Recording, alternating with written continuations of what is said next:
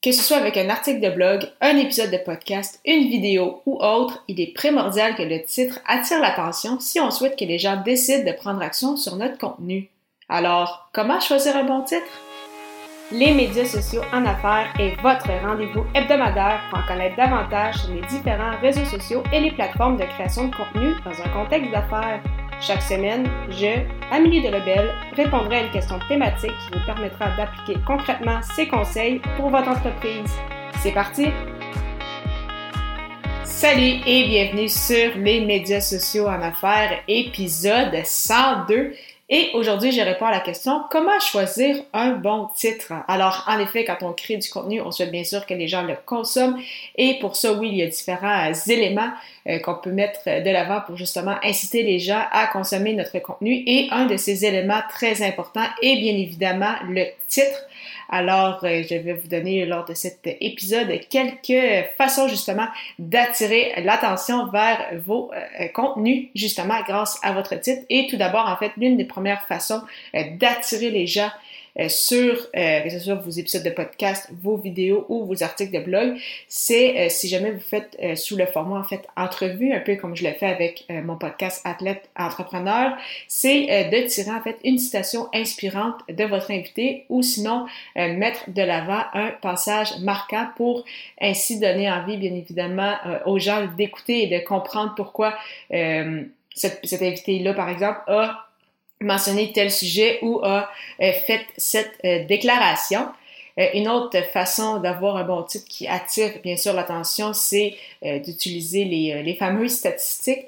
Donc, si mon titre est par exemple 80% des erreurs, 80% des entrepreneurs font cette erreur, Là, c'est sûr que ça attire l'attention, savoir, OK, pourquoi autant d'entrepreneurs font cette erreur-là? Ou euh, pourquoi, je sais pas moi, 75% des entrepreneurs échouent.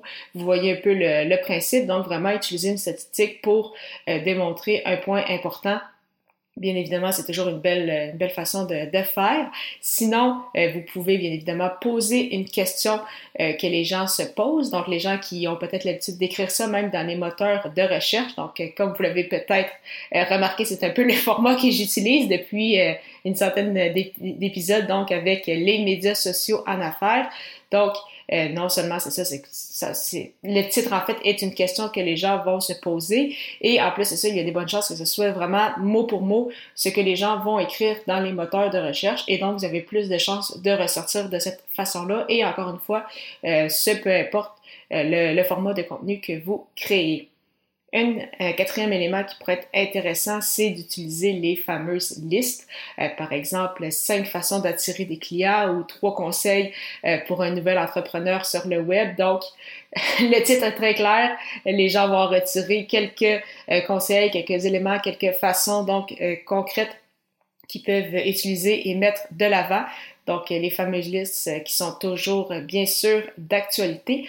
Donc, quand même quelques façons justement euh, d'avoir euh, un bon titre avec nos pièces de contenu. Bien évidemment, euh, ça se bonifie toujours, bien sûr, au fil du temps. Des fois, on va tester différents éléments. Parfois, ça fonctionne, parfois, ça fonctionne moins bien. à ce moment-là, vraiment très important de ne pas nécessairement non plus se, taper dessus, comme on dit. C'est normal de, des fois, de, on a peut-être passé à un angle qui, qui, est intéressant. Finalement, on se rend compte que ça n'a peut-être pas autant attiré l'attention qu'on le souhaitait.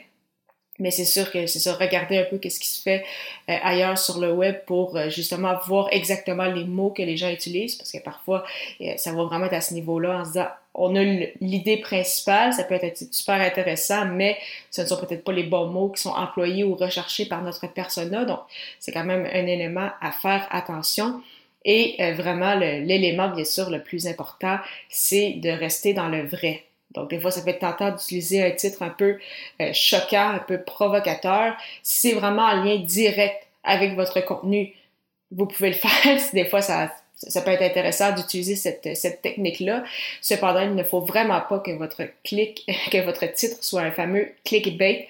Donc, euh, de proposer quelque chose ou de promettre quelque chose et euh, au final euh, ne pas livrer la marchandise parce que bien évidemment ça ne sera pas long que euh, les gens vont avoir une perte de confiance envers vous et votre contenu et ça va faire très très mal sur le moyen long terme et même sur le court terme donc on le sait que ça prend plusieurs années bâtir une confiance et ça ne peut prendre que quelques instants pour la détruire. Donc vraiment, faites très attention à ce niveau-là. Donc, euh, oui, utiliser une citation, utiliser une statistique, poser des questions, euh, utiliser des fameuses listes, parfois peut-être y aller avec un titre un peu choquant. Il n'y a vraiment aucun souci à ce niveau. C'est des belles façons de choisir un bon titre pour inciter les gens à lire notre pièce de contenu, surtout si on le sait que cette pièce de contenu-là peut euh, les aider mais vraiment très important de garder ce lien de confiance avec votre client et bien sûr que le titre représente exactement ce dont il sera question dans votre contenu et non seulement les euh, gens vont apprécier ça, mais également les moteurs de recherche.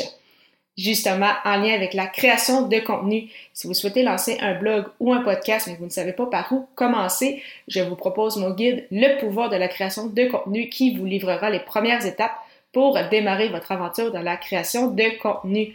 Pour ce faire, simplement vous rendre au baroblique guide.